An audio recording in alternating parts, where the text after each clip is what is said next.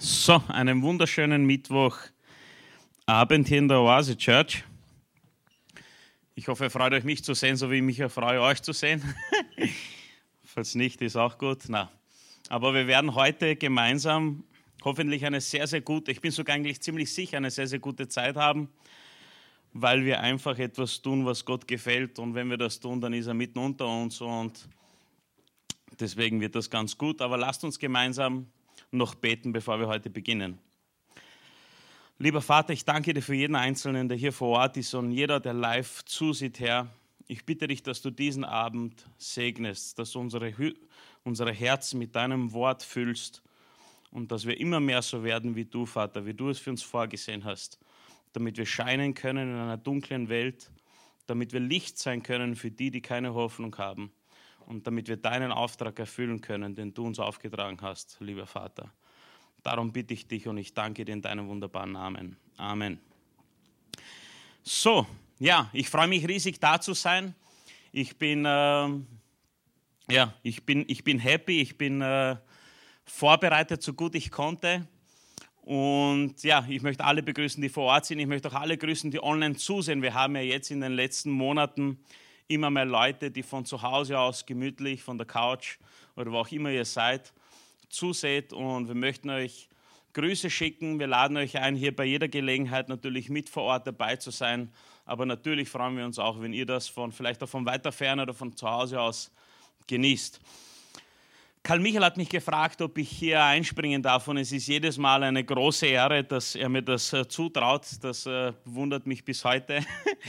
Aber ich freue mich riesig und ich möchte auch den Karl Michael danken, dass er mir das hier anvertraut und dass wir hier gemeinsam durch, Wortes, durch, durch Gottes Wort studieren und durchgehen. Und wir sind am Mittwochabend, wie ihr wisst, falls ihr auch zum ersten Mal zuseht, wir haben hier jeden Sonntag um 10.30 Uhr in der Früh, haben wir ein Programm, wo wir das Evangelium, die gute Botschaft Jesu Christi verkündigen.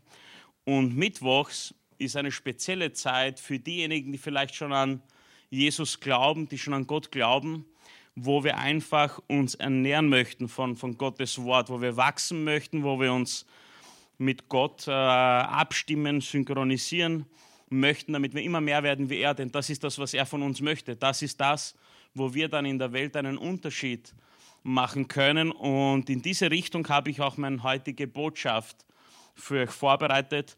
Ich muss sagen, beim Titel bin ich kein Meister. Das Feedback von meiner, von meiner letzten Predigt, wie ich äh, hier gesprochen habe in Oase Church, war, die Botschaft war super, aber der Titel war nicht so. Also mein Titel heute lautet Das Leben eines Königskindes und mir ist nichts Besseres eingefallen, aber vielleicht liegt das daran, dass ich immer den Titel zuerst mache und dann die Botschaft.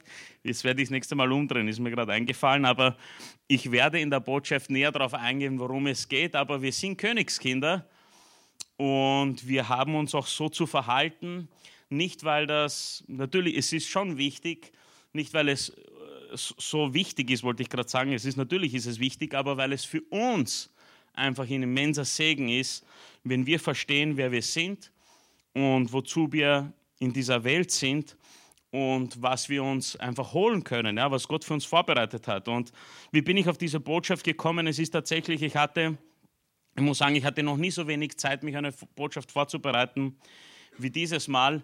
Und ich war auch noch nie hier vorne, ohne richtig nervös zu sein. Also ich hoffe, ihr habt verstanden. Aber ich, ich, teile ein paar Gedanken mit euch, warum ich mir diese Botschaft ausgedacht habe. Tatsächlich ist es etwas, was ich schon länger immer wieder bei mir selbst auch mitbekomme, aber immer wieder auch so beobachten kann. Und es ist etwas, was ich ziemlich schnell als Thema hergenommen habe, weil es mich irgendwie bewegt. Es lässt mir keine, keinen Frieden. Ich merke einfach, dass das etwas ist, was sehr, sehr wichtig ist. Speziell auch für mich, aber ich glaube auch, für jeden Einzelnen, der an Jesus Christus glaubt und der sich entschieden hat, diesen Weg zu gehen. Eines der Gründe ist, und das habe ich in meinem eigenen Leben gesehen, ist, ich habe gesehen, wohin ein passives Leben führt. Das heißt, wenn man sich für Jesus entscheidet, aber nicht so lebt, wie, wie er uns äh, ja, die Möglichkeit gegeben hat. Das, das ist ein Leben, wo man dann keine Freude hat, wo man keinen inneren Frieden hat, wo man keine Früchte bringt. Und, und das ist einer der Gründe, warum mir diese Botschaft am Herzen liegt. Ein weiterer Grund ist, dass ich einfach gemerkt habe, dass Jesus uns zu sehr liebt, um uns so zu lassen, wie wir sind. Er liebt uns einfach viel zu sehr, damit er uns dort lässt, wo wir sind. Und ein weiterer Grund ist, weil wir eine sehr, sehr wichtige Aufgabe haben, solange wir hier auf diesem Planeten Erde leben. Und diese Aufgabe hat Einfluss auf die Menschen, die um uns herum leben. Es stehen, es stehen Menschenleben auf dem Spiel, könnte man sagen. Und auch das wäre man, das klingt zu gefährlich jetzt. Aber es ist tatsächlich so. Es ist, es ist ein ernstzunehmender Grund, warum wir in dieser Welt eine Mission haben, warum Menschen von Jesus hören sollten. Denn ohne Gott sind wir alle verloren. Ist es nicht so? Und deshalb ist es so, so wichtig, dass wir verstehen, warum wir hier sind und auch so leben. Und ich habe mir für das heutige Thema, wo wir gleich einsteigen werden, habe ich einen, äh, zwei Passagen eigentlich aus dem Lukas-Evangelium, die mich schon immer irgendwie herausgefordert haben. Ich weiß nicht, wie es dir geht, aber auch privat, egal was ich angreife in meinem Leben. Es ist immer so, ich habe irgendwie den Drang, irgendwie zu den Besten dazuzugehören. Ich weiß nicht warum, ich sage nicht, dass ich das immer tue, aber ich habe den Drang, es zieht mich da hinein und ich möchte, ich weiß nicht, ich will mich nicht mit durchschnittlich oder mit wenig zufrieden geben. Ich habe immer diesen Drang, irgendwie hervorzustechen. Ich weiß nicht warum, vielleicht gibt es da einige Dinge, die, weil wir so auch immer, aber tatsächlich hat mich dieser Vers schon immer, jedes Mal, wenn ich ihn lese oder höre, hat mich der schon immer herausgefordert und in meinem Kopf war immer so eine Sache, ich habe mir gedacht, Eugen, schau ja, dass du zu denen gehörst, die was reißen. Und, und deswegen ist das ein, ein sehr besonderer Text äh, für mich, aber ich, ich teile ihn jetzt mit euch und lasse ihn uns gemeinsam lesen. Und zwar ist das in Lukas Evangelium Kapitel 8, die Verse 4 bis 8. Und zwar geht es um ein Gleichnis, das von Jesus kommt. Und ich für mich, wenn ich so die Bibel lese, denke ich mir immer, wenn Jesus etwas sagt, noch direkter oder noch klarer, Gottes Sohn kann etwas nicht sein, oder? Das muss dann immer was ganz Besonderes äh, sein. Und, und lasst uns das einfach mal hier lesen. Also Lukas Kapitel 8, die Verse 4 bis 8. Da steht, als wieder einmal eine große Menschenmenge, Menschenmenge aus allen Städten zusammengekommen war, erzählte Jesus dieses Gleichnis. Ein Bauer ging aufs Feld, um sein Getreide auszusehen. Als er die Körner ausstreute, fielen ein paar von ihnen auf den Weg. Sie wurden zertreten und von den Vögeln aufgepickt. Andere Körner fielen auf felsigen Boden. Sie gingen zwar auf, aber weil es nicht feucht genug war, vertrockneten die Pflänzchen. Wieder andere Körner fielen mitten ins Dornengestrüpp. Diese schossen zusammen mit, den, mit der jungen Saat in die Höhe, sodass sie schließlich erstickte. Die übrigen Körner aber fielen auf fruchtbarem Boden, gingen auf und brachten das Hundertfache der Aussaat als Ertrag. Das ist so der Part, wo ich mir denke, wo möchte ich dazugehören? Vielleicht versteht ihr jetzt, was ich vorhin meinte. Ich dachte mir schon immer, ich möchte einer von denen sein, die das hundertfache oder 30, 60 oder hundertfache an Frucht bringt. Und äh, weiß nicht, geht es auch einigen von euch so, wo du denkst, ich möchte ja zu denen gehören, die was weiterbringen. Aber es ist ein Gleichnis und wir wissen auch, dass, von, äh, dass von Jesus dass Gleichnisse nur für gewisse Leute bestimmt sind. Und das war ein Gleichnis, das er auch nochmal aufgelöst hat. Weil es kann ja sein, dass man das liest. Ich habe es auch nicht verstanden. Beim ersten Mal hätte ich das, äh, den anderen Absatz nicht gelesen. Und den möchten wir jetzt auch noch gemeinsam lesen. Und zwar ist ein paar Verse weiter im selben Kapitel, also Lukas 8, 11 bis 15. Da erklärt Jesus dieses Gleichnis. Das Gleichnis bedeutet Folgendes. Die Saat ist Gottes Botschaft. Die Menschen, bei denen die Saatkörner auf dem Weg fallen, haben die Botschaft zwar gehört, aber dann kommt der Teufel und nimmt sie ihnen aus, den, aus dem Herzen, damit sie nicht glauben und gerettet werden. Das ist eines der Witzige, ihr kennt mich vielleicht privat, ich mag ja auch Witze so ein bisschen. Ne? Was ich witzig finde, ist, dass oben sagt, es kommen die Vögel und picken die Saatkörner auf. Und hier wird gesagt, dass der Teufel, ich glaube nicht, dass der Teufel ein Vogel ist, aber vielleicht hat er einen. der war gut für euch. Der war für euch, ja. Ein bisschen Spaß so zwischendurch darf sein, aber das, das hat mich amüsiert beim Durchlesen. Äh, jetzt habe ich mich selber rausgebracht. Ja. Genau, sie glauben und gerettet werden. Andere Menschen wiederum sind wie der felsige Boden. Sie hören die Botschaft und nehmen sie mit Begeisterung an, aber ihr Glauben hat keine starke Wurzeln. Das war der Vergleich, wo es heißt, dass die Pflanzen kein Wasser mehr hatten. Und an anderen Stellen in der Bibel findest du auch, dass Jesus das lebendige Wasser ist, dass, dass da die Kraft kommt, dass, dass wir mit ihm verbunden sein müssen, um Frucht zu bringen. Aber ihr Glauben hatte keine starken Wurzeln, deswegen hatten sie auch kein Wasser und sie trockneten aus. Eine Zeit lang halten sich diese Menschen zu Gott, doch wenn ihr Glaube dann auf die Probe gestellt wird, wenden sie sich wieder davon ab. Noch andere Menschen gleichen dem vom Dornengestrüpp überwucherten Boden. Sie hören die Botschaft zwar, doch dann kommen die Sorgen des Alltags, die Verführungen durch den Wohlstand und die Vergnügen des Lebens und ersticken Gottes Botschaft, sodass keine Frucht daraus entstehen kann. Aber dann gibt es auch Menschen, die sich wie der fruchtbare Boden, auf den die Saat fällt. Sie hören Gottes Botschaft und nehmen sie mit aufrichtigem und bereitwilligem Herzen an. Sie halten treu daran fest, lassen sich durch nichts beirren und bringen schließlich reiche Frucht. Und das war wieder so ein Teil, oder, wo man sich denkt, das ist der Weg, den ich gehen möchte. Wenn man das, wir gehen jetzt nicht so sehr in die Tiefe, aber wenn ich diesen Text so oberflächlich überfliege, dann waren hier drei verschiedene Varianten, die ganz wichtig sind zum Verstehen. Zum einen war der Teufel, der deine Rettung verhindern möchte und dir das stehlen möchte.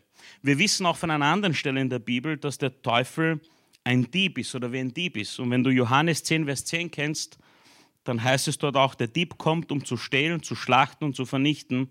Ich aber bringe Leben und dies im Überfluss. Und das ist ganz, ganz wichtig, dass wir verstehen, dass jemand nicht möchte, dass wir Jesus aufnehmen und dass er uns diesen Frieden und diese Freude schenkt. Ein weiteres sehen wir, dass es gibt Menschen, die Glauben ohne Wurzeln haben. Das heißt, bei der, bei der ersten Erschütterung, beim ersten Erdbeben, beim ersten Sturm, geben sie nach und lassen, lassen diese Hoffnung los. Habe ich es ein bisschen verglichen mit meinem passiven Leben, das ich bei mir selber auch so gesehen habe. Ein nächstes, was wir sehen, ist ein weltliches Leben, welches im Konflikt mit dem himmlischen Leben steht. Das heißt, das ist immer dann, wenn Dinge in unserem Leben so viel wichtiger werden, weil manchmal kommt jeder von uns, es heißt ja nicht, dass wir nicht Spaß haben dürfen oder dieses Leben genießen dürfen, aber immer dann, wenn das mit unserem Glauben in Konflikt steht, ist es ganz, ganz wichtig, wofür wir uns entscheiden. Weil wenn du einmal nicht einen Strich ziehst und du immer mehr versuchst, auf beiden Partys zu spielen, kommt es einfach zu Konflikten und wir haben hier gelesen, dass dann keine Frucht in deinem Leben oder in unserem Leben entstehen kann. Und das ist auch nicht das, was wir möchten.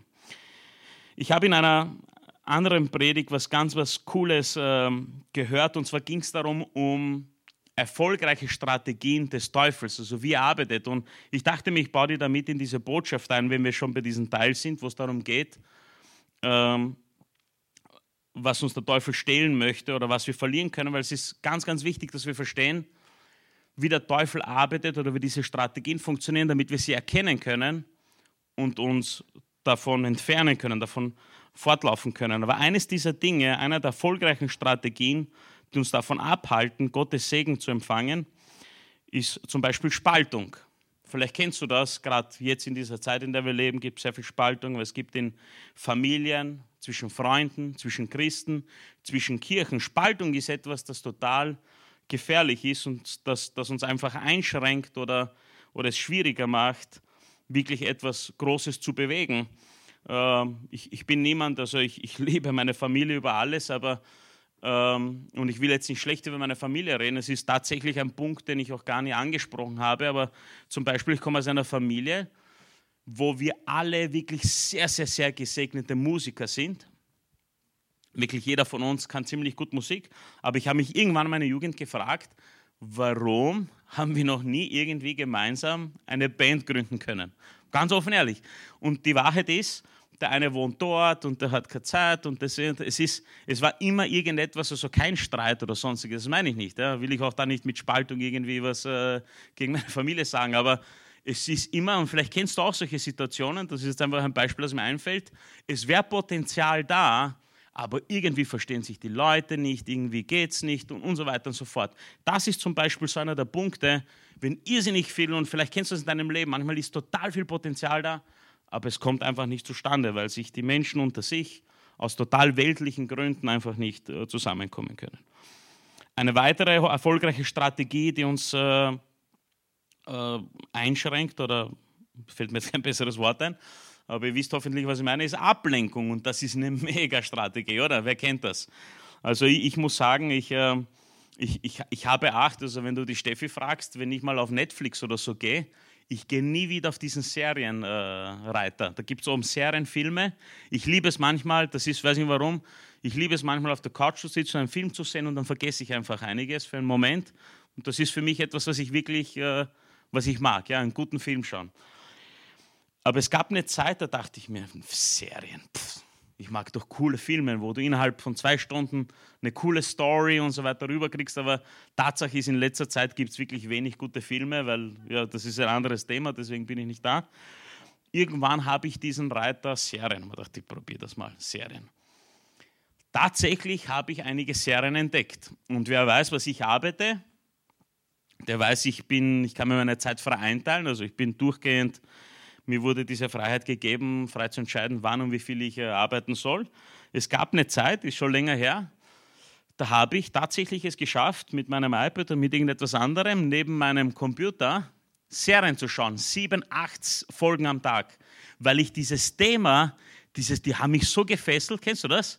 Da gibt es, und ich kann dir bei, ich, ich nenne mit Absicht nicht paar Serien, weil ich will jetzt niemanden damit äh, anstecken. Aber ich war dann, so, ich war irgendwie so neugierig, wie die Serie zu Ende geht. Das klingt schon, es ist eigentlich eh fast wie eine Sucht, ja. Aber ich war schon so glücklich, wie die Serie aus war, weil ich mir dachte, jetzt ist es. Und ich weiß, dass ich einfach eine immense Schwäche für Serien. Ich habe früher habe ich nichts davon gehalten.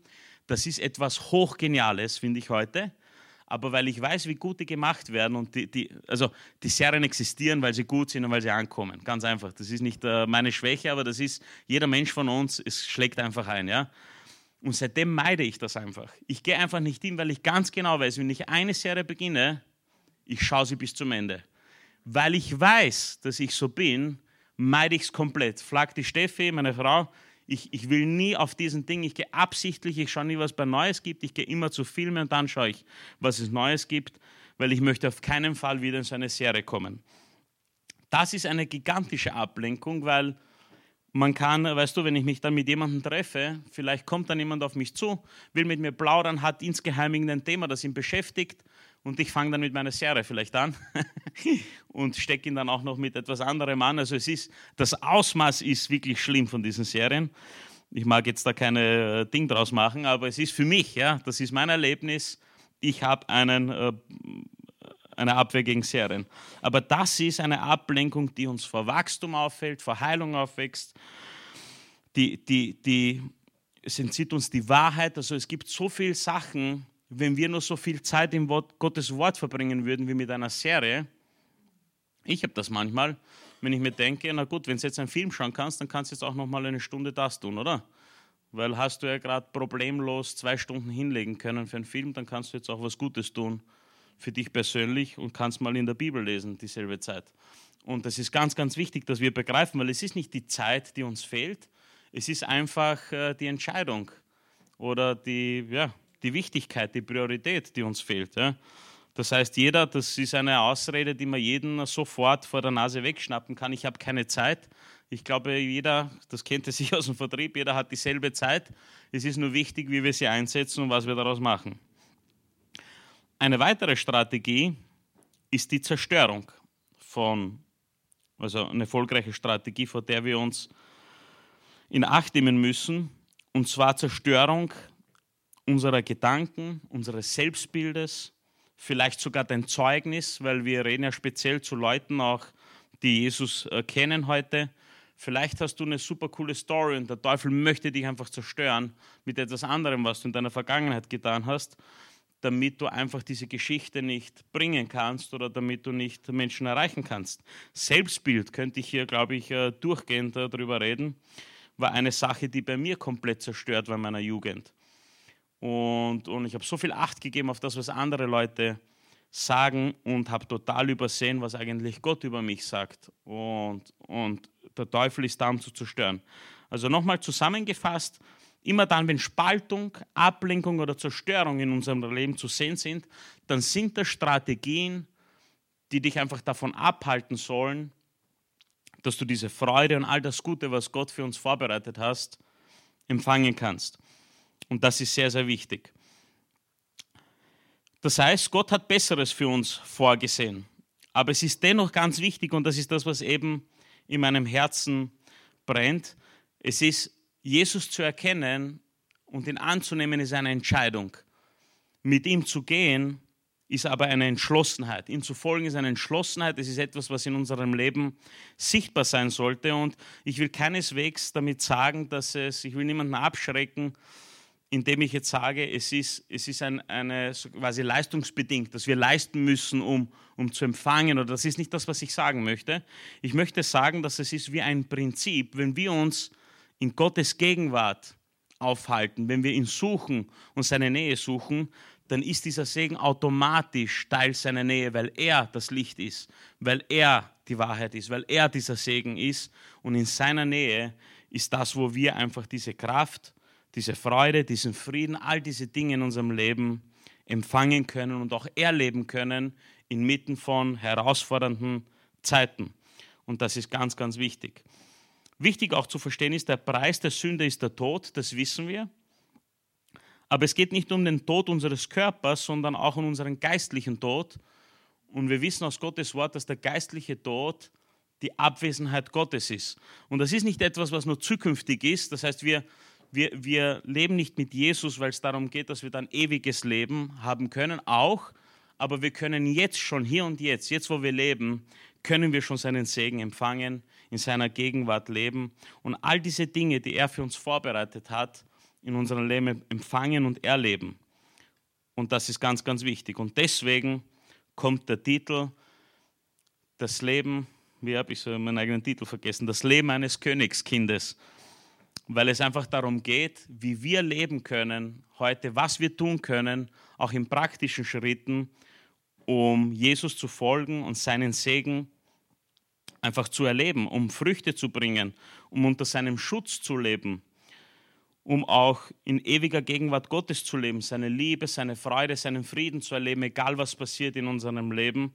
Und es gibt da Geschichten und, und, und, und Beispiele, wo Menschen wirklich ganz Schlimmes erleben, aber einfach Gottes Gegenwart ihnen hilft, diese Zeit zu überstehen. Ich muss auch ehrlich zugeben, wie die Bernadette gepredigt hat, ich habe mir das am Mittwoch angehört, was mir sehr gut gefallen hat vom Kreuz. Und, und mir geht es genauso, ich könnte mir, und leider Gottes habe ich es auch ein bisschen vergessen, aber ich könnte mein Leben ohne Gott gar nicht mehr vorstellen. Es passieren Dinge, die dich herausfordern, die dich einfach kaputt machen oben im Kopf. Wenn ich Gott nicht hätte, wo ich mich ausladen kann, wo ich, mich, wo ich Kraft sammeln kann, wo ich mich vorbereiten kann oder wo, wo ich aufdanken kann, dann wäre ich schon längst verloren. Und immer dann, wenn Menschen, die Gott nicht kennen, zu dir kommen und sagen, irgendwas ist bei dir anders, dann kannst du nur lächeln, weil dir gelingt es gar nicht in einem Satz oder irgendwie rüberzubringen, wie wertvoll es ist, Gott im Leben zu haben. Und das ist vielleicht, wenn jemand zuschaut, der, der Jesus noch nicht, wenn du Jesus noch nicht in deinem Leben hast, dann natürlich ist diese Botschaft jetzt etwas, was, wo es darum geht, wie ein Jesus-Nachfolger leben sollte. Aber das ist schon etwas Unbezahlbares, oder? Etwas Unvergleichbares, etwas, was ich, zumindest mir gelingt es nicht, ich bin noch nicht so wortgewandt, ja, äh, wie, wie man das beschreiben könnte, welche Power das für ein Leben eines Menschen hat. Was mir ein bisschen Angst macht, ist, ich habe hier zwei A4-Seiten vorbereitet, ich bin schon auf der zweiten Seite. Könnte es sein, dass wir schon bald nach Hause fahren. Na, Spaß. Aber das heißt, auch ganz, ganz wichtig, weil Menschen oft auch glauben, okay, jetzt habe ich Jesus in mein Leben angenommen, jetzt wird alles besser. Oder wie, wie soll das zu verstehen sein? Weil das klingt ja so, wie wenn das Leben ja so supernatural oder so super cool ist. Wenn du Jesus hast, dann ist alles leichter. Und das stimmt so nicht ganz. Das Leben ist für uns alle schwierig hier, aber es ist eben Jesus, der uns immer wieder aufbaut und immer aufhilft. Und, und ganz wichtig, ich habe einen besonderen Satz einmal gelesen. Es geht nicht darum, dass Jesus uns folgt, sondern es geht darum, dass wir ihn folgen.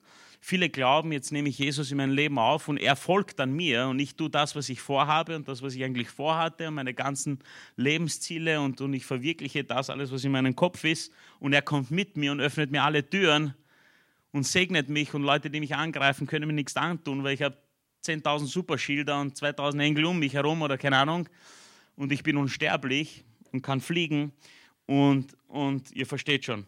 Es geht viel mehr, dass wir so wie in Lukas 9 auch steht, in Lukas 9, Vers 24, wer an sein Leben festhält, wird es verlieren. Kennt ihr den Vers? Aber wer, wer sein Leben meinetwillen hergibt, der wird gerettet werden, der wird sein Leben gewinnen. Es geht vielmehr, dass wir verstehen, dass dieser Planet nicht das ist, was für uns jetzt in diesem Zustand, nicht das ist, was für uns vorgesehen ist. Es gibt viele, viele tolle Sachen, die man erleben kann. Es gibt aber noch mehr Sachen, die nicht für uns vorgesehen sind, die nicht gut für uns sind. Und die Welt zeigt uns mit allen Mitteln, die Ablenkungen und, und die ganzen Strategien des Widersachers deuten darauf hin, wie wenn das das Paradies wäre, wenn du das erreichst und nicht das bewegst und nicht der bist und nicht diesen Einfluss hast und nicht so viel Follower auf Instagram hast und was weiß ich was. Sie gaukeln es dir vor, aber in Wahrheit ruiniert es dich. Du kommst dort an und du bist total unglücklich. Und ich, ich habe neulich mich mit dem David unterhalten, der ein sehr guter Freund ist und auch mein Arbeitgeber. Und, und wir haben über jemanden gesprochen, der irre viel Geld hat. Also der, er, er meinte sogar, der kann sich alles leisten. Der könnte sich morgen einen Chat kaufen, wenn er möchte. Aber wir haben auch irgendwie gesprochen, also man hat gesehen, dass er auch ein bisschen unglücklich ist. Und mich hat das erinnert, also das ist auch für uns ein bisschen zum Nachdenken, dass diese, all diese Dinge, wonach wir streben, dass das nicht die Lösung ist. Und mich hat das ein bisschen erinnert an GTA. Wer hat GTA gespielt? Kennt das jemand? Das ist ein Spiel, für die, die es nicht kennen, ist mir klar, dass es viele Leute gibt, denen das nicht sagt. Das ist ein Spiel, das war eines der ersten Spiele, wo du in einer Welt frei herumlaufen kannst und du kannst dich so wie im Real Life ein bisschen verhalten. Du kannst dir ein Auto schnappen, herumfahren. Es ist eine Welt, die jetzt keinen Weg vorgibt. Du kannst dich frei bewegen in einer Stadt du kannst jemanden schlagen, du kannst entschuldigt, etc., du kannst jemanden erschießen, du kannst lustigerweise nichts Gutes tun, du kannst lauter solche Sachen tun, du kannst, du kannst, also total viele Freiheiten. Und ich bin kein guter Computerspieler. Ich habe wirklich, ich hatte noch nie eine Playstation oder sonstige, das ein Nintendo, aber da hat mein Vater mehr gespielt wie wir. Ja. Äh, wir hatten das nicht. Ich habe immer am PC gespielt, aber die Wahrheit ist, ich war nie ein guter Zocker. Ich habe auch wirklich wenig äh, gespielt auf äh, so Geräten. Und dann gab es immer Cheats hat man das genannt. Du konntest so ein paar Codes eingeben und du konntest dir unendlich viel Geld freischalten, du konntest dir alle Fahrzeuge aktivieren, du, du konntest einfach tricksen ein bisschen im Spiel. Normal musst du das erarbeiten. Du hast alle Türen offen, du kannst alles tun. Ich habe das immer wieder mal getan, auch bei mehreren Spielen. Und Fakt ist, dass mir immer nach circa fünf bis zehn Minuten das Spiel total fad wurde. Kennst du das eh noch? Kennst, du kennst vielleicht äh, die Welt, von der ich gerade spreche du konntest einfach alles tun, es war keine Herausforderung mehr, es war einfach, es war einfach zum, ja, zum Schließen. Ja. Es war dann, dann hast du es einfach Spiel beendet. Und, und vielleicht muss sich das so im echten Leben auch so anfühlen, wenn du endlich mal alle Türen, nur die, die wahre Tür kannst du dir nicht öffnen, ja, aber so gesehen alle weltliche Türen öffnen kannst, dann muss das höchstwahrscheinlich zum sein. Also du musst total unerfüllt sein. Ich, ich muss mich auch an das Zitat von Jim Carrey erinnern, das habe ich mal am Sonntag in einer Predigt gebracht. Er hat gesagt, ich wünschte, die Menschen würden alles erreichen, was sie sich vorgenommen haben, damit sie erkennen, dass das nicht die Lösung ist. Dass es nach diesem Gipfel nur wieder bergab geht und du wirklich keine Freude darin finden kannst.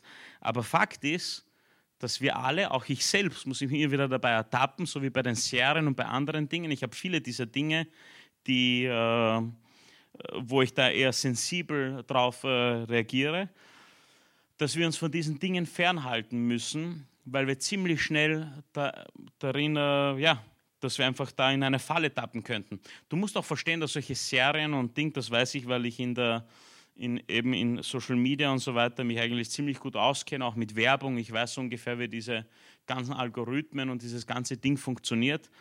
Und, und, du musst auch verstehen, dass du da, du, hinter deinem Bildschirm sind tausende von Psychologen und Experten, die ganz genau wissen, was ein Mensch süchtig macht, was, was einen Mensch aktiviert, was ihn reizt, was, was ich habe auch schon, ich bin schon bei Leuten zu Hause gesessen, die, mit mir in einem Unternehmen gearbeitet haben, die, während sie geredet haben, geflucht und geschimpft haben. Und, ich, und dann sitze sitz ich bei dem zu Hause auf der Couch und er verhält sich wie ein stinknormaler Mensch, also wirklich angenehm, überraschend angenehm. Und dann natürlich meine Frage, du, aber wieso schimpfst du so viel und, und benutzt so viele äh, Kraftausdrücke? Und er meinte, ja, das ist wissenschaftlich bewiesen, dass sich die Menschen das besser merken, dass es besser ankommt, dass sie aufmerksamer zuhören. Vielleicht sollte man das hier auch mal tun in der Oase. Lieber nicht. Aber es gibt, wir müssen verstehen, es gibt viele solche Sachen, die einfach, wo wir Menschen, ja, ich würde es nicht Schwachstellen nennen, aber es ist nicht vorgesehen, dass wir mit solchen Dingen angelockt werden sollten. Und, und überhaupt, ja, das sind, das sind äh, Dinge, die dir die Welt einfach ganz hoch und teuer verkauft, aber die eigentlich keinen Wert haben. Im Grunde genommen ziehen sie uns gewaltig über den Tisch, weil diese ganzen Welt, ich sage nicht, dass das nicht schön ist, äh, verstehe mich nicht falsch. Ich, ich, liebe es, wenn du was Schönes erlebst, in einem guten Restaurant essen kannst, wenn du wirklich, oft ist es auch die Natur, die so beeindruckend ist, aber die ist ja von Gott, aber du kannst ja auch so ich, ich, ich war mal in Las Vegas, ich weiß nicht warum, also äh, ich, ich war in keinem der, der Stripclubs und ich habe auch nicht äh, dort, weiß nicht was, gespielt, ja, immer nur um Getränke zu bekommen, ja, ein Dollar und da kriegst du gratis Getränke. Also ich bin nicht deswegen hin, wofür die Stadt bekannt ist, aber irgendwie mochte ich es immer, jedes Mal, ich war dreimal dort, diesen Strip auf und ab zu gehen. Das ist einfach so eine lebendige Stadt, ich kann es nicht erklären, mir hat es dort immer gefallen. Obwohl die Stadt eigentlich total... Äh, das ist überhaupt nicht schön, wenn man weiß, wie viele Obdachlose es dort gibt, wie viele äh, Leben ruiniert werden und so weiter. Wie bin ich denn auf das gekommen jetzt? Hat irgendwann aufgepasst? ha? Von davor, ja, ich weiß es äh, ganz ehrlich, ich habe es vergessen. Aber im, im Grunde ist die, die, die Welt lockt uns mit Dingen, ich glaube, da war ich irgendwo, die eigentlich gar nicht so, der noch haut sich ab, ja, die gar nicht so besonders sind, wie, wie sie scheinen. Und, und da müssen wir echt aufpassen. Also es gibt schöne Dinge, das wollte ich sagen, genau, aber es gibt auch irgendwo Grenzen, wo wir verstehen müssen, dass die nicht für uns vorgesehen ist, sind. Und, und wenn wir da, Johannes 3, Vers 16 kennt jeder, oder? Und ich muss sagen, ich habe ein paar Verse danach entdeckt, die muss ich anscheinend oft überlesen haben, aber die haben mich damals, die haben mich diesmal wirklich bewegt. Und das möchten wir gemeinsam lesen, Johannes 3, Vers 16 bis 17. Und zwar da steht, denn Gott hat die Menschen so sehr geliebt, dass er seinen einzigen Sohn für sie hergab. Jeder, der an ihn glaubt, wird nicht zugrunde gehen, sondern das ewige Leben haben. Gott hat nämlich seinen Sohn nicht zu den Menschen gesandt, um über sie Gericht zu halten, sondern um sie zu retten. Das heißt, wir laufen Gefahr, es ist eine Gefahr für uns, dass wir einfach verloren sind ohne Gott in dieser in diese Situation, in der wir sind, durch den Sündenfall Adam und Eva. Wir werden verloren und deswegen hat Gott seinen Sohn geschickt, der unser Retter ist. Und das muss man verstehen. Gott bestraft nicht alle, die, das ist nicht aus, aus Lust und Laune entstanden, dass er sich da denkt, alle, die ihm nicht äh, zu, anbeten und vor allem niederfallen, die sollen, äh, keine Ahnung was, sondern es, so, es wäre sowieso passiert, dass wir so enden, weil wir haben ja schon gehört, die Sünde, also der, der, die Sünde führt zum Tod, der Preis der Sünde ist der Tod. Und das ist eigentlich ein Rettungsakt Jesu, dass wir diese Freiheit erleben können und ewiges Leben haben können und diesen Frieden und Freude und die Früchte bringen dürfen. Okay, ich möchte mit euch, also das war mir ganz wichtig, das ist das, wie meine Botschaft entstanden ist oder wieso ich sie, wieso es mich bewegt hat, möchtest du das Leben eines Königskindes. Gott hat viel mehr für uns vorbereitet, nicht weil wir es tun müssen, um etwas zu bekommen, sondern weil wir uns damit in seine Gegenwart bewegen, weil wir damit in seiner Gegenwart sind und dort all diese Dinge für uns bereit sind und warten. Und ich kenne das für mich selber, ein passives Leben. Ich möchte euch ein Beispiel geben. Ich bin hier irgendwo in der Oase gesessen, Jahre zuvor, und jemand da vorne hat gepredigt, das war ein Gastsprecher und hat gesagt, wenn du die Bibel noch nie von Cover to Cover gelesen hast, dann hast du nicht wirklich, also die, ja, das ist schlimmer, ich kann das jetzt gar nicht wiedergeben, aber das ist im Kopf hängen geblieben. Und zu dem Zeitpunkt, ich musste mir selber eingestehen, ich hatte sie noch nie von Anfang bis zum Schluss gelesen. Und dann hat er gesagt, dass nur 2% der Christen überhaupt das tun und dass es so, so wichtig ist. Und in dem Moment habe ich innerlich gespürt, ich gehöre und wieder dieser Drang, ich möchte nicht durchschnittlich sein. Du kannst dir vorstellen, was das nächste war, was ich getan habe. Zufällig kam dann Karl Michael nach dieser Predigtkammer, das war dieses NT30 damals, damals in 30 Tagen das Neue Testament durchlesen. Ich habe es noch niemandem erzählt oder damit angegeben, aber ich habe es wirklich geschafft.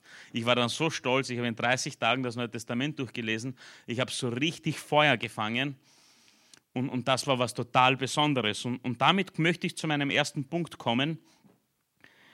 Das, was wirklich wichtig für, ist, für uns ist, als Kinder Gottes, wenn wir Jesus in unserem Leben annehmen, dass wir auch hören, was Gott zu sagen hat. Das ist der erste Punkt. Das heißt, das Wort Gottes, die Bibel, ist das, was wir von Gott haben, wo wir irrsinnig viel lernen können und aufdanken können. Und in 2. Timotheus 3, 16 bis 17 steht folgendes, denn die ganze heilige Schrift ist von Gott eingegeben. Sie soll uns unterweisen, sie hilft uns, unsere Schuld einzusehen, wieder auf den richtigen Weg zu kommen und so zu leben, wie es Gott gefällt. So werden wir reife Christen und als Diener Gottes fähig, in jeder Beziehung Gutes zu tun.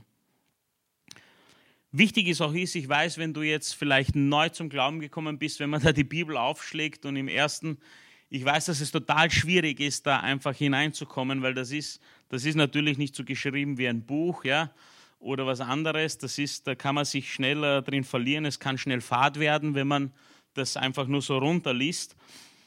Und ich, ich würde auch jedem sagen, der Karl Michael hat gesagt, fang einfach mal an. Es, es gibt da viele Ratschläge, wie man beginnen kann. Äh, ich würde sagen, ich würde im Neuen Testament anfangen, sowas bei mir auch. Das ist etwas, was leichter verständlich ist. Das hat mit Jesus zu tun, aber das Alte Testament ist heute für mich undenkbar oder wegdenkbar, weil es, weil es einfach so zusammenhängt. Die, die Bibel ist eigentlich ein roter Faden. Es ist eine gesamte Geschichte von 66 Büchern und sehr vielen verschiedenen Geschichten. Aber wichtig ist, wenn du Gottes Wort liest, hier ein paar Sachen, schreib dir ein paar Dinge auf, wo du Fragen hast, mit denen du einfach mit jemandem reden kannst, wenn du etwas nicht verstehst. Mach dir Gedanken, was du daraus lernen kannst oder was, was Gott oder Jesus, wie, sie sich, wie er sich verhält, wie er, wie er sich uns gegenüber verhält. Wenn er sagt, er liebt uns so sehr, er ist gekommen, um uns zu retten. Was ist das? Es ist jemand, der uns wirklich sehr lieben muss, der, der wirklich seine Komfortzone mehr als verlassen hat, damit wir Leben haben können. Was können wir für uns selbst anwenden, wenn wir in der Bibel lesen? Das sind alles so Dinge, wenn man Gottes Wort liest, wo man ein bisschen tiefer gehen muss und kann und wo man dann auch wirklich sehen kann, welche Power Gottes Wort hat. Und für mich zum Beispiel zwei Dinge, die für mich, die habe ich mir hier notiert, die für mich lebensverändernd waren. Ich weiß nicht, ob du, kennt ihr die Bibelschule, die es äh, hier gibt? Tatsächlich habe ich keine gefunden, um sie euch da vorzuzeigen. Die sind anscheinend heiß begehrt, aber es gibt immer wieder welche. Aber die Bibelschule war so eines der Kicker auch, der Karl Michael weiß das. Wie ich damals begonnen habe zu sagen, okay, ich muss die Bibel von Cover to Cover lesen, kamen total viele Fragezeichen auf. Ich habe total viele Dinge nicht verstehen können und ich bin auch jemand sehr ungeduldig jemand, der sehr ungeduldig ist und der dann nicht weiter kann, bis er nicht diese Frage für sich versteht. Heute verstehe ich, dass es nicht so wichtig ist, jede Frage zu beantworten und dass vieles später kommt. Aber zwei Dinge. Das erste, ich wurde überwältigt von der Liebe Gottes. Denn ich habe mir immer gedacht, Gott ist ein Gott, der straft, der dich bestraft und wenn du zu Gott kommst und noch ein, noch ein paar ein bisschen Dreck am Stecken hast, was eigentlich jeder durchgehend von uns hat, ja. aber wenn du dann zu Gott kommst, dann akzeptiert er dich nicht, dann schaut er dich nicht an. Aber ich war überwältigt von der Liebe Gottes und ich muss sagen, seitdem ich selber Kinder habe, ist das für mich irgendwie so ein Lernbeschleuniger, weil manchmal, wenn meine Kinder, also der, der, der, unser Junge, der Elias, der wird jetzt bald drei, zweieinhalb, aber Manchmal will er einfach Mist bauen. Ja? Der, der hat irgendwelche Dinge im Kopf, aber ich, er könnte nichts tun. Manchmal beobachte ich ihn und muss streng spielen, ja? weil es wichtig ist, damit es ihm, damit ich es, es ist sonst ihm keine Hilfe, ja? wenn ich nicht äh, meine, meine Rolle als Vater lebe. Aber manchmal denke ich mir, Buhr, hör auf, ich würde dich sofort hochnehmen, umarmen, küssen, ich kann eh nicht aufhören. Ja? Manchmal da tut er sich schon abstoßen, aber und ich habe mir gedacht, ich bin sowas von, also nicht falsch verstehen, aber ich bin wirklich der Letzte, der irgendwie ein Vorbild sein könnte. Also in meinem Herzen, das ist, weil ich einfach weiß, was, was sich in mir tut und wie viele Fehler ich selbst mache. Und wenn ich so zu meinem Sohn stehe, auf das wollte ich hinaus, wie viel mehr und wie viel mehr muss Gott uns sehen. Das hat mir total geholfen, die Dinge anders zu sehen. Es hat mein Leben komplett verändert, zu, zu, dieses Erlebnis zu haben, wie sehr ich meine Kinder lieben kann und egal was sie tun, wenn er einfach nur nachgibt oder sich entschuldigt bei der Kleinen oder was auch immer, dass ich ihn dann sofort wieder zu mir nehmen äh, würde und dass es manchmal nicht gut ist, wenn ich ihm das gebe, was er möchte. Und, und so geht es uns im Leben. Manchmal wünschen wir uns Dinge, was die Bernadette auch gepredigt hat. Manchmal beten wir etwas aus einer Not heraus und übersehen total, wie besonders das sein kann, es auf eine andere Weise zu bekommen. Ich kann mich noch erinnern, in meiner Jugend, ich habe, ähm, so wie mit den Serien, hatte ich Probleme mit Spielautomaten. Ich habe total viel Kohle verspielt. Ja? Und ich habe mir immer wieder gebetet und du wirst dir wahrscheinlich denken, Vollpfosten, ja, und bin ich nicht böse, das ist, das ist einfach das, was ich war. Ich weiß nicht, wie oft ich gebetet habe, bitte, lieber Gott, lass mich irgendwo einen Koffer Geld finden oder jemand, der es mir schenkt. Und manchmal war ich nett zu Leuten, die irrsinnig viel Geld hatten, weil ich dachte mir, vielleicht, vielleicht, vielleicht spricht Gott zu ihm und, und dann sagt er, da Eugen, du leidest gerade, ich befreie dich. Hast du schon mal sowas, wenn du ehrlich bist, ja, muss nicht aufzeigen, aber wenn du schon so mal diese Schnelllösungsprogramme äh, gesucht hast in deinem Leben, ich kann dir sagen, tu es ja nicht, weil es gibt Dinge, es gibt Dinge, die viel besser sein können. Und zwar hat mir Gott dieses Erlebnis geschenkt, mich total selbst aus dieser Misere rauszuholen, zu wissen, wie man mit Geld umgeht und sogar Geld so anzusparen, dass man für wirklich schwarze und schlimme Tage genug auf der Seite hat. Und ich kann dir sagen, hätte es mir jemand geschenkt, hätte ich mich gefühlt wie ein Versager, dem geholfen werden musste. Also ich habe es mir nicht erarbeitet, aber jetzt kann ich hinter jedem einzelnen Cent, natürlich kommen Geschenke in unser Leben, immer wieder mal, aber, aber Gott hat mir gezeigt, ich muss lernen, mit diesen Dingen umzugehen. Tatsächlich habe ich monatelang, so wie bei den Serien, habe ich diese Spielautomaten gemieden. Also heute habe ich überhaupt kein Problem. Wir waren, wie gesagt, auch in Las Vegas und ich weiß, das Ding ruiniert mich, deswegen will ich es gar nicht mehr. Das ist wirklich eine Falle des äh, Teufels, zu glauben, dass du dich mit so einem Gerät bereichern kannst, das immer gewinnt. Aber oft ist es einfach die Denkweise. Ja? Aber bin ich froh, dass mir das niemand geschenkt hat und dass ich mich das selber einfach rausarbeiten konnte, weil heute weiß ich auch, was es bedeutet, hart dafür zu arbeiten. Du gehst auch komplett anders damit um und das sind Dinge, womit Gott irgendwie, so würde ich es mit meinen Worten sagen, Gott belohnt uns oder arbeitet über Prozesse mit uns. Der lässt uns da hinauswachsen, der will dich nicht schnell. Und so geht es mir heute mit den Kids, weil da habe ich begonnen, Oft wünscht sich das Kind, keine Ahnung was, ja, nach dem Zähneputzen am Abend noch eine Schokolade, ein Kakao oder sonst was. Und natürlich, du könntest ihm alles geben, aber damit behinderst du ihn für sein gesamtes Leben. Äh, und das willst du natürlich nicht. Du denkst langfristig für dieses Kind und du weißt, eines Tages ist dieses Kind ohne dich unterwegs. Und das ist tatsächlich einer meiner größten äh, Sorgen, wenn ich sie kurz habe und sie Gott gebe jeden Abend, ist es, ich möchte meine Kinder so äh, erziehen. Ich weiß, ich kann sie nicht äh, perfekt erziehen. Das geht mir nicht um, um dieses Benehmen, sondern ich möchte sie so ausstatten, wenn sie dann mal Schwierigkeiten haben, und das werden sie haben, dass sie gleich zu Gott laufen. Das ist mir das Allerwichtigste momentan und, und dafür bete ich auch jeden Abend.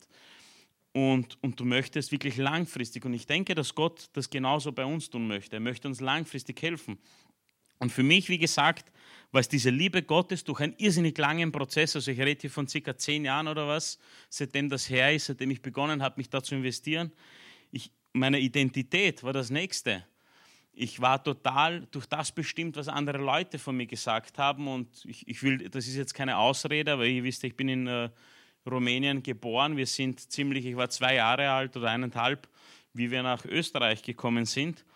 Und ich war am Land in der Schule und da gab es halt mal die Tschuschen, ja, falls ich das so sagen kann. Und ich war einer dieser, dieser Tschuschen und du wurdest auch so gemobbt. Und tatsächlich ist es etwas, was, was dich sehr limitiert. Ich hatte dadurch Lernprobleme, ich hatte irrsinnige Identitätsprobleme. Ich war so wie ein Chamäleon. Ich konnte mich überall anpassen. Wenn ich mit denen unterwegs war, konnte ich so reden und mich benehmen wie die. Wenn ich mit denen unterwegs war, ich habe sehr schnell die Anerkennung gesucht und ich muss sagen, ich bin Gott so dankbar, umso mehr ich in Gottes Wort eintauche über die Jahre, verstehe ich immer mehr, welchen Stellenwert er mir gegeben hat und ist viel höher, wie jemand in der Welt mich überhaupt definieren könnte oder sagen könnte, was ich bin. Und ich habe auch immer mehr aufgehört, das ist mir später aufgefallen, mich irgendwie anders verhalten zu müssen.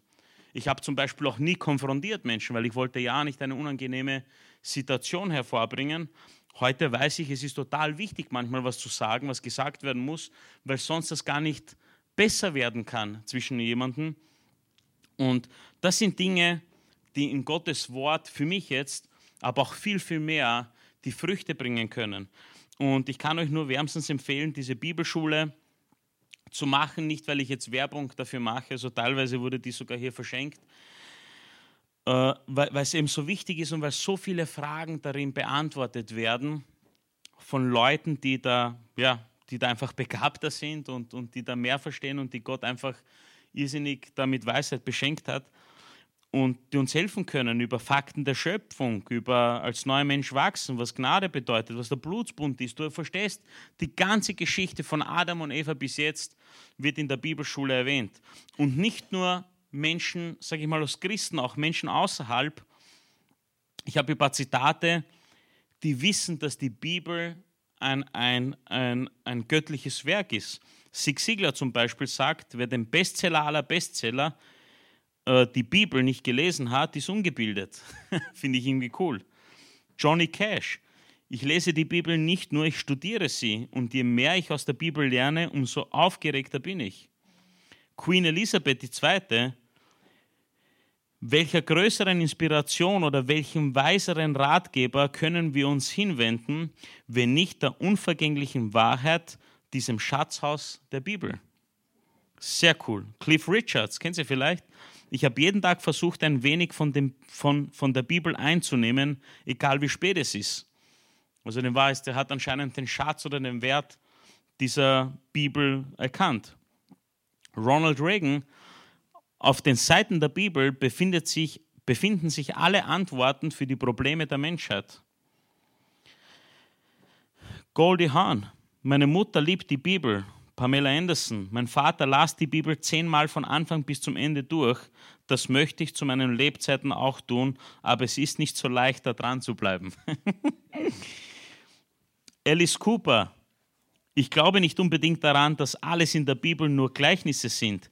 Wenn Gott sagt, dass David den Löwen getötet hat, hat David vermutlich den Löwen getötet. Ich glaube nicht, dass das nur eine Geschichte war, und so war es auch mit Jesus. Ich glaube, dass er tatsächlich alles, all das getan hat, was in der Bibel steht. Denzel Washington, ich, le ich, ich lese die Bibel jeden Tag. John Wooden riet allen seinen Spielern und allen, die es hören wollten, trinkt tief von guten Büchern, besonders von der Bibel. Theodore Roosevelt, eine tiefe Erkenntnis aus der Bibel, dem Wort Gottes, ist weit mehr wert als ein Universitätsabschluss. Also du merkst, total viele Menschen haben erkannt, wie viel da drin ste steckt in Gottes Wort und, und, und wie wir auch in der Bibel selber lernen können. Also die Bibel ist etwas, das wie ein Ratgeber ist, das uns hilft, die Dinge zu verstehen, wie sie tatsächlich sind. Und deshalb ist es so wichtig, dass wir in sie eintauchen, dass wir studieren, dass wir jeden Tag eine Zeit dafür vorsehen und glauben, es funktioniert nicht, diese Zeit zum Schluss hinzubringen. Es ist wirklich wichtig, das hat, war das Einzige, was bei mir funktioniert, wenn ich aufstehe, noch bevor ich mein Handy, irgendwelche E-Mails oder sonst was checke, ich gehe ins Bad, richte mich her, ich setze mich hin, vielleicht ziehe ich eines der Kinder an oder sonst was, was lebensnotwendig ist, ja. Aber dann im ersten stillen Moment oder im ersten Moment, wo ich Zeit habe, setze ich mich hin und lese in der Bibel. Gelingt es mir jeden Tag? Manchmal nicht. Manchmal stehe ich zu spät auf, bin im Stress. Aber weißt du was? Es ist auch kein Problem. Es ist nicht wichtig als Christ, dass du jeden Tag in der Bibel liest. Aber es ist von großer Bedeutung, wenn du jeden Tag liest, weil du einfach aufdankst, weil du einfach dieses ganze. Wir leben in einer Welt, die so viele Megafone und Lautsprecher hat und wo so viele Dinge auf dich einwirken. Wenn du nicht die Wahrheit hörst und sie in dein Leben einfach greifen lässt, dass du total verwirrt bist und du musst einfach Gottes Wort hören, damit du auf richtigen Weg bleiben kannst. So wie wir es hier gelesen haben, dass wir wieder auf den richtigen Weg kommen können und so leben können, wie es Gott gefällt. Haben wir in 2. Timotheus 3, Vers 16 und 17 gelesen. Ein weiterer Punkt, Fahrt ist es eh nicht, oder? Wenn ich so mit euch, okay. Ein weiterer Punkt, also wir haben erstens hören, was Gott zu sagen hat. Ist total wichtig, dass wir das in unserem Leben wirklich festigen, dass es eine, eine Gewohnheit wird. Zweitens, mit Gott sprechen. Also zu Gott beten. Das ist das, wie wir mit Gott sprechen können. Das ist total wichtig, weil das die Verbindung zwischen uns und, und Gott auch ist. Und ich glaube auch total wichtig ist, für mich ist das immer meine Therapie, könnte ich es begreifen, immer dann, wenn ich kurzfristig nicht weiter weiß oder Sorgen habe oder mich einfach Dinge fertig mache, gehe ich auf meine Knie und bete. Und nicht, weil es so wichtig ist, auf die Knie zu gehen, aber das ist einfach für mich persönlich eine Haltung, die ich vor Gott einnehme, wo ich einfach weiß, hey, ich beuge mich vor ihm als König. Und es gibt bei mir so ein Erlebnis, das ich hatte. Ich war in Rumänien bei meinem Opa, der lebt immer noch, der ist irgendwas über 93, 94 schon. Und ich rede mit dem und total aus heiterem Himmel sagt der Eugen, es gibt nichts Wichtigeres, als dass du jeden Morgen auf deine Knie gehst und zu Gott betest. Und ich weiß gar nicht, wieso er das gesagt hat, aber ich habe in dem Moment gespürt, das ist so wichtig, was er mir sagt und dort hat das bei mir begonnen. Ich habe das ist irgendwie wie so schlagartig eingebrannt in meinen Kopf und deswegen tue ich das so oft ich kann und so oft ich daran denke, tue ich das und ich, ich muss sagen, das ist total wichtig. Und wenn du, ich, ich weiß das von von, von mir und auch von meiner Frau, wenn du Schwierigkeiten hast, mit Gott zu, zu Gott zu beten oder mit Gott zu reden, ich weiß, dass es tatsächlich anscheinend ein Thema ist, gerade für Leute, die Jesus zum ersten Mal kennenlernen und sie kommen sich vielleicht albern vor, sie wissen vielleicht nicht, was sie tun und natürlich antwortet keiner so, wie du es gewohnt bist, wenn du mit jemandem, wenn ich mit Markus rede, dann kommt sofort was zurück und, und, und Gott ist einfach, ist anders, ja. Und dann habe ich hier vier Punkte, die immer oder die Teil eines Gebetes sein können und, und wie ich sie sehe, warum sie äh, so wichtig sind. Und zwar eines dieser vier Teile, wenn wir beten, ist einfach Dankgebet. Dass wir einfach Gott danken für das, was er uns gegeben hat. Ich kann dir so albern es klingt, aber ich, ich fahre irrsinnig gerne Fahrrad und manchmal fahre ich und ich sehe Leute, die sitzen in einem Rollstuhl oder sonstiges. Ich kann dir nicht sagen, wie sehr ich mich in diesem Moment freue und ich trete dann wie ein Irrer. Vielleicht habe ich deswegen so eine gute Kondition, obwohl ich so ausschaue. Ich habe schon einige schlankere verputzt am Fahrrad. sage nicht die Namen, um sie nicht äh, blöd dastehen zu lassen, aber manchmal sehe ich jemanden und dann weißt du, wie ich mich freue, dass ich Fahrrad fahren kann. Das ist, das ist nicht selbstverständlich. Es gibt Menschen, diese Welt ist auch nicht fair. Allein, dass wir in Österreich leben, dass wir überhaupt die Möglichkeit haben, ich begreife es manchmal immer noch nicht, ich sitze zu Hause wenn wir nichts kochen wollen, öffnen wir Lieferando oder keine Ahnung was für eine App. Du suchst dir aus, was du essen möchtest, egal was. Und innerhalb von einer halben Stunde wird sie vor die Tür gebracht. Das hatten vor 200, 300 Jahren hatten das Könige nicht. Wir leben, wir leben da wirklich nicht. Ja? Du konntest der reichste Mann äh, der Welt sein. Ich glaube nicht, dass es so einfach war, diese Dinge zu bekommen. Da musste mal einer rausgehen und so ein Schwein fangen, wenn du gerade Bock auf Schwein hattest und wenn es überhaupt Schweine gab in deiner Nähe. und, und es ist, wir leben in einer Zeit, wo du alles so schnell serviert bekommst, dass es total selbstverständlich geworden ist für uns alle. Das ist so eine Ablenkung und so ein falsches Ding. Und ich glaube, wir müssen uns immer wieder daran erinnern, was für ein Segen es ist, jeden Morgen, wenn wir aufstehen, dass wir gesund sind, dass wir hinausgehen können. Ich merke das immer wieder, wenn ich, mich, äh, wenn ich merke, ich, wär, ich könnte krank werden oder ich habe dann immer so ein Notlaufsystem. Ja. Ich esse total viel Knoblauch und tue alles Mögliche, um nicht äh, krank zu werden. Das hilft auch äh, lustigerweise oft. Aber wenn ich krank bin manchmal und mich einfach so kränklich fühle, denke ich mir immer wieder, mein Gott, wie viele Tage schenkt mir eigentlich Gott, wo ich aufstehe und einfach, keine Ahnung, ich gehe meinen Weg, ich bemerke gar nicht, dass ich gesund äh, aufstehe. Aber wie besonders das, das für uns sein kann. Und natürlich kann es selbstverständlich für einen sein. Wie gesagt, viele können sagen, na mein Gott, du jetzt da nicht, fällt da nichts Besseres ein, als über das zu reden, aber ich meine das total ernst. Ich glaube, es ist überhaupt keine Selbstverständlichkeit. Es ist wirklich ein Geschenk, wenn du wirklich gesunde Hände und Beine hast, einen, einen gesunden Verstand, nicht behindert bist oder sonstiges. wir sollten das nutzen, wir sollten dankbar dafür sein und das Beste daraus machen. Denke ich mir immer wieder, wenn es um meinen Körper geht. Ja eines der Dinge, wir können Gott danken für all die Dinge, die er uns gibt und das Gute, das in uns äh, passiert, äh, in unserem Leben passiert. Ein weiteres ist Anbetung. Wir sollten niemals vergessen, wer Gott ist und zu wem wir sprechen. Durch Jesus können wir in seine Gegenwart, aber Wir sehen es auch in der Bibel, was die Engel um ihn herum tun und was die ganzen, das ganze Personal im Himmel, sage ich jetzt mal, tut alle beten Gott an und geben ihm alle Ehre, weil er Gott ist, Gott der Allmächtige, König aller Könige. Und er hat uns gerettet und wir sind tatsächlich Königskinder und, und wir sind Kinder von Gott. Und, und das ist was ganz Besonderes und wir sollten ihm wirklich in allem, was wir tun, auch alle Ehre bringen. Anbetung ist auch, wenn wir etwas tun, so wie es uns die Bibel lehrt, sollen wir es tun, wie wenn wir es für Gott tun würden. Und das ist das, wenn wir Gott anbeten auch. Ein weiterer Punkt, der dritte Punkt, wenn wir mit Gott sprechen, ist um Vergebung bitten. Auch wenn Jesus für all unsere Fehler gestorben ist, ist es tatsächlich so, dass es uns jeden Tag gelingt, daneben zu treten, das Ziel zu verfehlen, einen Fehler zu machen. Und natürlich als Christ, ich merke das auch oft in meinem Leben, ich mache Fehler. Die, die mir offensichtlich, wenn ich merke, das war ein Fehler, versuche ich es auch wieder gerade zu biegen, mich bei jemandem zu entschuldigen oder sonstiges, wenn ich jemanden wenn ich zu jemandem nicht so nett war oder was Falsches getan habe. Aber es ist auch wichtig, Gott um Vergebung zu bitten, weil wir sind keineswegs perfekt. Wenn es irgendwie möglich gewesen wäre, für jemanden von uns perfekt zu sein, dann hätte auch Gott nicht kommen müssen oder Jesus nicht kommen müssen. Es ist Fakt, dass wir bis an unser Lebensende nicht perfekt werden können und deshalb Jesus brauchen und jeden Tag um Vergebung bitten müssen für die Fehler, die wir tun. Und ein viertes ist, wir dürfen Gott bitten. Gott sieht alles, was uns fehlt und was wir benötigen. Aber ich glaube, er möchte auch, dass wir trotzdem ihm darum bitten, dass wir ihm darum, damit zeigen, hey, ich setze auf dich, Gott.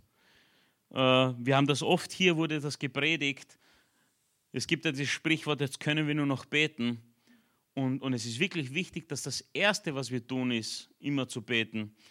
Und, und ich kann nicht sagen, wie, und es ist total wertvoll mit, mit Menschen auch hier, das ist, äh, ich ziehe jetzt einen Punkt vor, aber es ist, du, du bekommst auch, wenn du mit Menschen Zeit verbringst in dieser Oase, dann lernst du auch, wie man richtig bittet. Wir haben vor kurzem, jetzt ziehen wir tatsächlich um, am 1. November äh, haben wir eine neue Wohnung, weil wir sind jetzt, äh, haben Zuwachs bekommen, wir brauchen ein bisschen mehr Platz, es wird zu eng. Und ich habe mit Bernadette gesprochen in der Oase und die wusste, wir suchen etwas. Das ist schon ein paar Monate her. Und ich habe gesagt, Bernadette, ich habe dafür gebetet und Hauptsache, es ist irgendetwas. Die hat mich sofort korrigiert. Nein, du musst richtig beten. Traust du deinem Gott nicht mehr zu, dass er dir genau das gibt, was du brauchst? Und ich war ein bisschen immer dachte, oh mein Gott, die hat recht. Ja? Aber ich habe dann so gebetet, bitte, lieber Gott, Hauptsache es ist, äh, aber bitte hilf uns, weil äh, so, so war mein Gebet, was die, was die Wohnung oder das neue Zuhause betrifft. Und wir haben dann, Steffi und ich, haben dann eine Liste gemacht von all die Dinge, die wichtig sind für uns. Es waren keine Luxussachen mit, keine Ahnung, was, was, was, was man nicht braucht, sondern es waren Dinge, die tatsächlich lebensnotwendig für uns, für unser Umfeld, für die Kinder auch sind. Wir haben eine Liste von neun Dingen und wir haben gebetet für genau diese neun Dinge.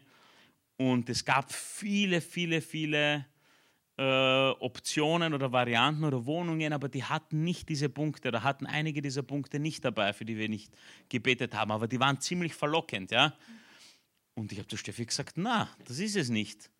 Weil wir haben Gott für genau das gebetet und wieso sollte er, kann er nicht alle Punkte erfüllen, nur ein paar davon.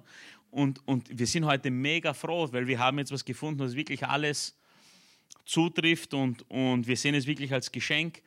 Aber ich, musste, ich musste auch lernen, richtig zu bitten. Wir können Gott ziemlich, und ich habe von der Benedette gelernt, wir müssen spezifisch auch beten für Dinge, weil Gott wartet nur darauf, uns zu beschenken und zu helfen, wo es auch wirklich wichtig ist. Ja? Und dazu habe ich auch einen Vers aus 1. Johannes 5, Verse 14 bis 15. Da steht, deshalb dürfen wir uns auch darauf verlassen, dass Gott unser Beten erhört, wenn wir ihn um etwas bitten, was seinem Willen entspricht was seinem Willen entspricht. Und weil wir wissen, dass Gott all unsere Gebete hört, dürfen wir, dürfen wir sicher sein, dass er uns gibt, worum wir bitten. Es ist, als hätten wir es schon erhalten. Das ist dann der Glaube. Und wenn du dich fragst, was sein Willen entspricht, weil da steht, wir sollen bitten, was seinem Willen entspricht, dann kommen wir wieder zu Punkt 1. Wir müssen Gottes Wort lesen, damit wir wissen, was seinem Willen entspricht. Aber sein Wille ist das Beste für uns. Und da geht es nicht darum, dass wir es nicht haben können, weil Gott es nicht will, sondern Gott will, einfach Besseres für uns haben. So wie das Beispiel mit unserer finanziellen Situation damals. Gott wollte das Beste für uns. Er wollte nicht diese schnelle Lösung. Er wollte eine Lösung, die uns wirklich auch mit Freude erfüllt und die uns immer wieder in eine Situation bringt, immer wieder daraus zu kommen, sollten wir wieder in so eine Falle tappen. Es ist so wichtig, also das soll ein bisschen so als Hilfe sein, aber es ist total wichtig, dass wir ein aktives Gebetsleben haben und das auch noch viel tiefer. Das ist, wie gesagt, sehr an der Oberfläche, aber wir sollen Gott danken, wir können ihn anbeten oder wir sollen ihn anbeten, wir sollen um Vergebung bitten und wir dürfen auch bitten für Dinge, die wir benötigen und er wird sie uns geben, wenn sie seinem Willen entspricht. Und wenn es das Beste für uns ist, dann ist er da, um uns zu helfen. Der dritte Punkt, und das ist das, wo ich vorgegriffen habe jetzt äh, mit der Geschichte von der Bernadette, der Kontakt mit anderen Christen. Es ist so, so wichtig, dass wir uns mit Menschen teilen, die dasselbe glauben wie wir. Manchmal helfen uns Menschen. Ich habe auch Situationen, wenn ich ganz ehrlich mit euch bin, wo ich mir total schwierig getan habe und wo ich mit anderen Menschen sprechen musste, wie damals meine Spielsucht. Ich musste es aufdecken. Kennst du das, wenn du etwas tust und du bist irgendwie im Geheimen, keiner weiß, dass du dieses Problem hast, aber du merkst, wie dich dieses Problem einfach von innen nach draußen auffrisst. Du merkst, es ist überhaupt nicht in Ordnung, was du tust. Und es ist so wichtig, Gott kann uns in allem helfen, aber oft kommt die Hilfe auch durch jemanden, dem du dich einfach öffnest und der dich, der dich hilft, der dir du kannst nicht alles alleine schaffen. Und tatsächlich, ich bin so stolz sagen zu können, es gibt nichts, was in meinem Leben stattfindet oder was ich getan habe oder sonstiges, was ich nicht mit jemandem geteilt habe, als ich gemerkt habe, es geht nicht weiter. Und das ist so eine Erleichterung, weil wenn du etwas in der Finsternis lässt, im Geheimen, im Verborgenen, dann ruiniert es dich, es macht dich kaputt. Aber wenn du es aufdeckst, bringst du es ins Licht. Und ich kann es nicht mit anderen Worten erklären als das. Und, und im Licht, da verliert der Teufel total viel Macht, total viel Kraft. Und, und zurück zu meiner Zeit, als, als ich da gegambelt habe, da habe ich meinem äh, Schwager und meiner Schwester, die hatten Tankstellen und ich habe denen am Wochenende dort ausgeholfen, das war so ein Nebenjob und die hatten eben diese Spielautomaten dort. Und an einem Tag habe ich damals irrsinnig viel Geld verspielt und ich habe auch das Geld meiner Schwester in diesen Automaten geworfen. Und ich weiß noch, ich wusste es, ich kann es irgendwie verstecken, ich kann etwas tun, aber ich habe ich hab in dem Moment losgelassen. Ich habe zu Gott gebetet, ich habe geweint wie ein kleines Kind, ja. Und ich habe meine Schwester angerufen. Ich habe gesagt, bitte komm vorbei, ich gebe dir den Schlüssel, ich kann nicht mehr arbeiten. Schau, was ich getan habe. Und, und ich, ich, wenn ich jetzt zurückblicke, war das auch gleichzeitig der größte Schritt in die Freiheit, unbewusst, den ich damals getan habe. Danach musste ich einfach nur schauen, dass ich nicht wieder in dieselbe Situation komme eine Zeit lang, weil du hast natürlich dieselben Gedanken. Die Geschichte ist so entstanden, ich habe einen, das war keine Ahnung, was das war, ein Obdachloser oder irgendein, äh, irgendjemand, der total äh, dreckig äh, ausgeschaut hat, kam in die Tankstelle, wirft 50 Cent in diesen Automaten, wenn ich Dienst habe und gewinnt 200 irgendwas Euro. Mhm. Da dachte ich mir, boah, wenn der das kann, ich habe mehr wie 50 Cent. Und du kommst, einfach, du beginnst ganz klein, es wird dann immer mehr und, und ich, ich weiß schon, es gibt Menschen da draußen, die sagen, ja, wenn du so blöd bist, ich meine, wie dumm kann man sein, dass man das tut. Es hat ein bisschen Wahrheit, aber ich kann dir sagen, es ist, es sind, es sind diese Stimmen, dumme Stimmen, aber hauptsächlich auch der Teufel, der einem wirklich zerstören kann. Du glaubst in diesem Moment tatsächlich, du musst weitermachen, weil es kommt diese, tatsächlich diese Automaten spucken dann irgendwann eh wieder Geld raus. Aber unterm Strich kannst du nie im Plus sein. Das heißt, du bekommst ein bisschen was und du hast dieses Gefühl, oh, es, es passiert was Positives. Es geht wieder, ich meine, ich, ich, wenn ich es euch jetzt erzähle, ich muss selber mitdenken, es ist das Dümmste, was man tun kann. Aber in dieser Situation, ich habe gelernt, wenn Menschen in einer Krise sind, das habe ich auf einem weltlichen Seminar äh, gelernt, aber ich, ich glaube, dass das, dass das etwas Psychologisches oder etwas Wahres ist. Wenn ein Mensch in einer Krise ist, denkt er nur an die Gegenwart, er denkt nie an seine Zukunft. Mit anderen Worten, wenn ein Mensch in einer Krise ist, existiert keine Zukunft für ihn. Und du denkst nur an, was jetzt und die schnellste Lösung ist, zurückzugewinnen und das Problem ist behoben. Aber das ist natürlich das Dümmste, was du tun kannst, weil umso früher du aufhörst, umso besser ist es. Aber auf das wollte ich hinaus. Es, es ist total wichtig, einer der befreiendsten Schritte war, als ich einfach mit jemandem, mich jemandem geöffnet habe, jemandem die Wahrheit gesagt habe. Und ich habe auch von meiner Schwester total gelernt, was Vergebung bedeutet. Irgendwann Jahre später, ich habe natürlich diese Summe sofort, ich habe ich hab einen Kredit aufgenommen und das sofort zurückbezahlt, innerhalb von zwei, drei Tagen, weil ich damit nicht leben wollte. Es ist eines, wenn du, wenn du dein eigenes Leben zerstörst, aber es ist eine andere Sache, wenn du jemand anderes Lebens, das Leben von jemand anderem so stark beeinflusst und ihm solche Probleme verursacht. Seitdem ist das bei mir immer so, ich möchte niemandens Schuld stehen, ich möchte niemanden irgendwie schaden oder sonst was.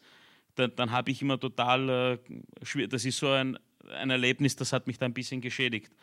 Ich habe Jahre später meine Schwester gefragt, ich habe sie natürlich um Verzeihung gebeten, gefragt, du, hast du mir schon vergeben? Kannst du, bist du mir nicht mehr böse deswegen?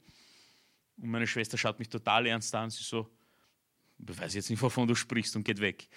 Und ich habe mich wirklich wahrscheinlich monatelang gefragt, hat sie es wirklich vergessen oder? Aber ich dachte mir, meine Schwester, da ich ein sehr kluger Typ bin und kann sie aus derselben Familie, kann sie ja nicht so sein. Ja? Und ich denke mir, sie weiß es sehr wohl, aber sie wollte mir damit sagen, es war wirklich der schönste Weg, jemandem zu sagen, hey, vergiss es, es ist vom Tisch, äh, es ist alles gut. Und ich freue mich so sehr, dass ich eine Schwester habe, die Gott kennt und die weiß, was es bedeutet, wenn dir viel vergeben worden ist, dass du auch andere Menschen vergibst.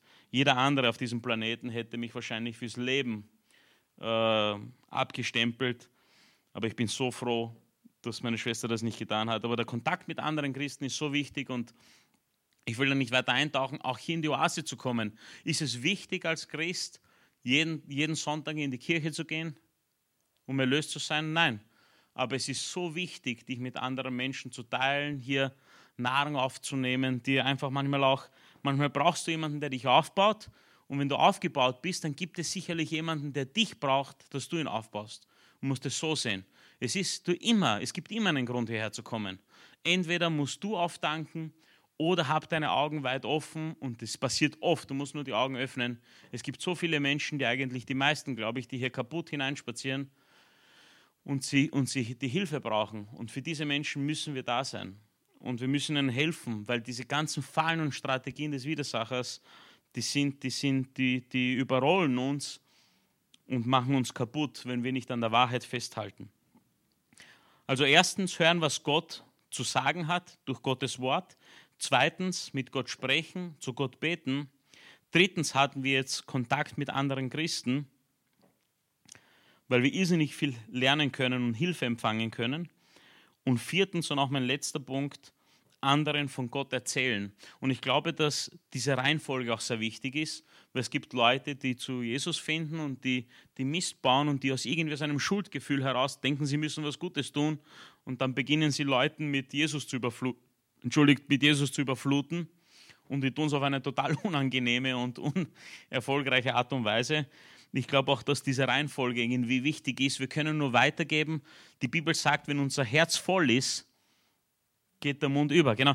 Und, und es ist so wichtig, dass, dass wir voll sind, damit uns Gott einsetzen kann. Ich glaube, dass Gott jeden einzelnen von uns sofort einsetzen wollen würde. Sofort. Aber oft sind wir einfach nicht bereit. Oft haben wir uns nicht so positioniert oder sind wir viel zu weit von ihm entfernt, und wenn du dich manchmal fragst, wieso verwendet mich Gott nicht oder wieso tut sich gerade nicht, ich glaube, dass es dann immer an uns liegt, weil, es, weil uns nicht verwenden kann in dieser Situation, wie wir sind, weil wir selber einfach zu kaputt sind oder nicht in der Position sind, anderen zu helfen. Das ist so, so wichtig. Es steht so viel auf dem Spiel. Gott möchte alle Menschen mit, mit ihm versöhnen. Also er hat Jesus sterben lassen am Kreuz, um sich mit allen Menschen, um allen Menschen zu ewiges Leben anzubieten. Aber du merkst, es passiert so viel Falsches in der Welt, dass die Menschen so verwirrt sind und so viele Dinge nachjagen, die eigentlich nicht helfen. So wie der Hebräer sagt, es ist so wie Rauch. Du, etwas, du versuchst etwas zu greifen und kurz bevor du es schnappen kannst, ist es weg.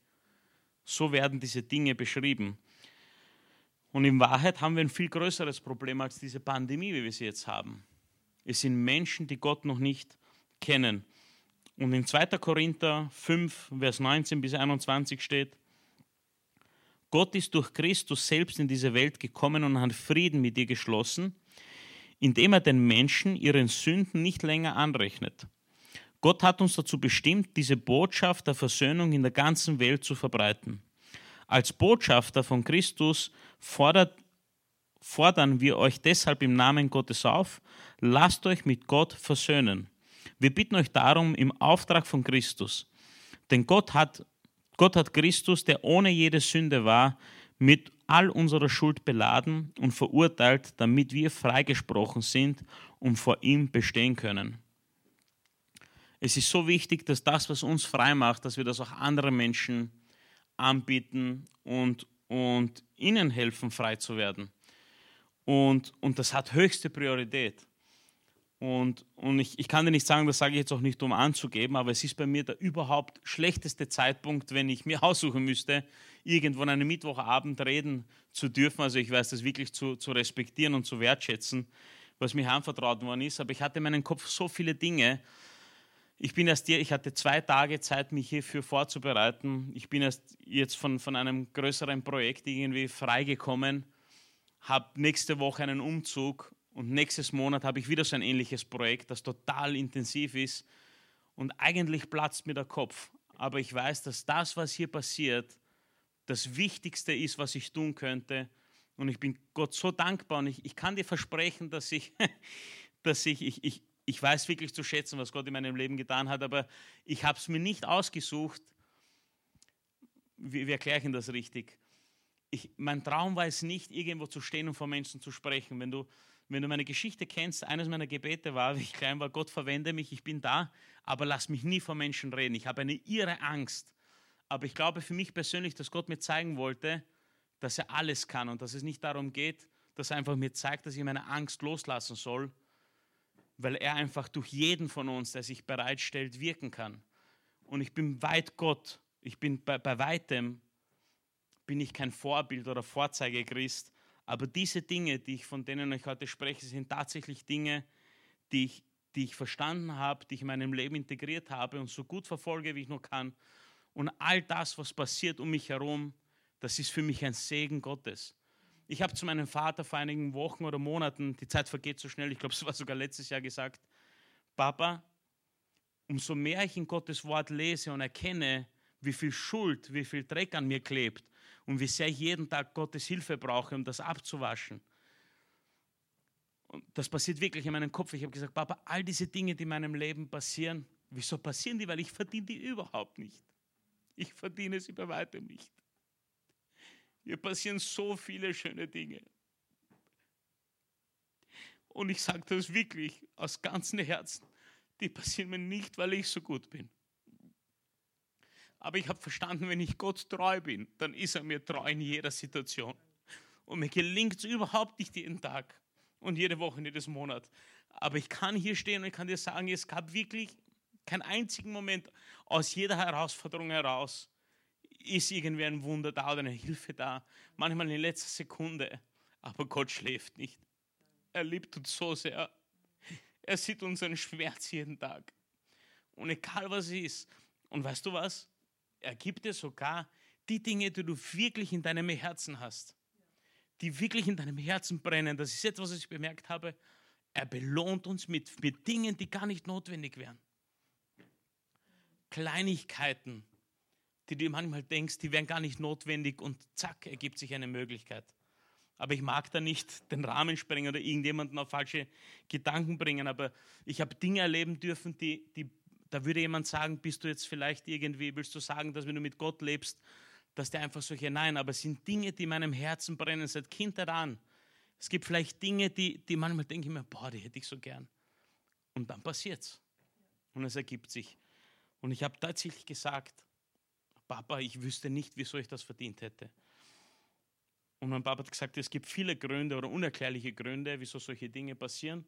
Aber du musst doch eines wissen, Eugen, dass wir und deine Großeltern irrsinnig viel für euch gebetet haben. Seitdem weißt du, was ich jeden Abend tue, wenn ich meine Kinder schlafen lege? Ich bete mit ihnen und nachher, wenn sie schlafen, bete ich nochmal für sie.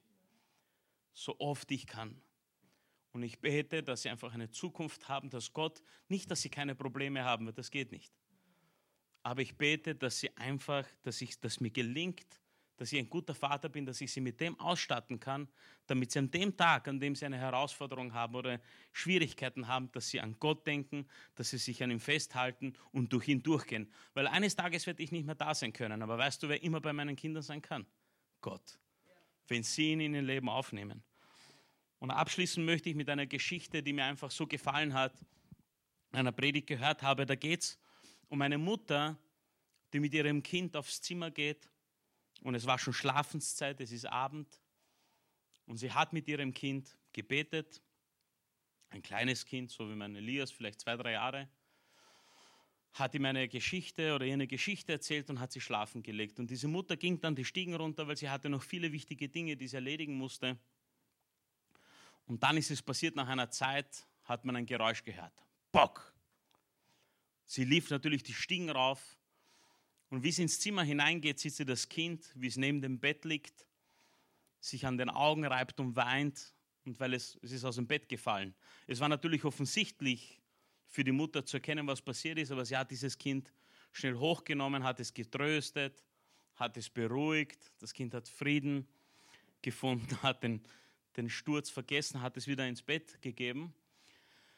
Und dann hat es das Kind gefragt, Kind, was ist passiert? Was, was, und das Kind hat erstaunlicherweise was total Kluges gesagt in dem Moment. Es hat gesagt, anscheinend bin ich zu knapp an der Stelle eingeschlafen, wo ich ins Bett eingestiegen bin. Und das ist eine so tolle Geschichte, weil es super zu dieser Botschaft passt.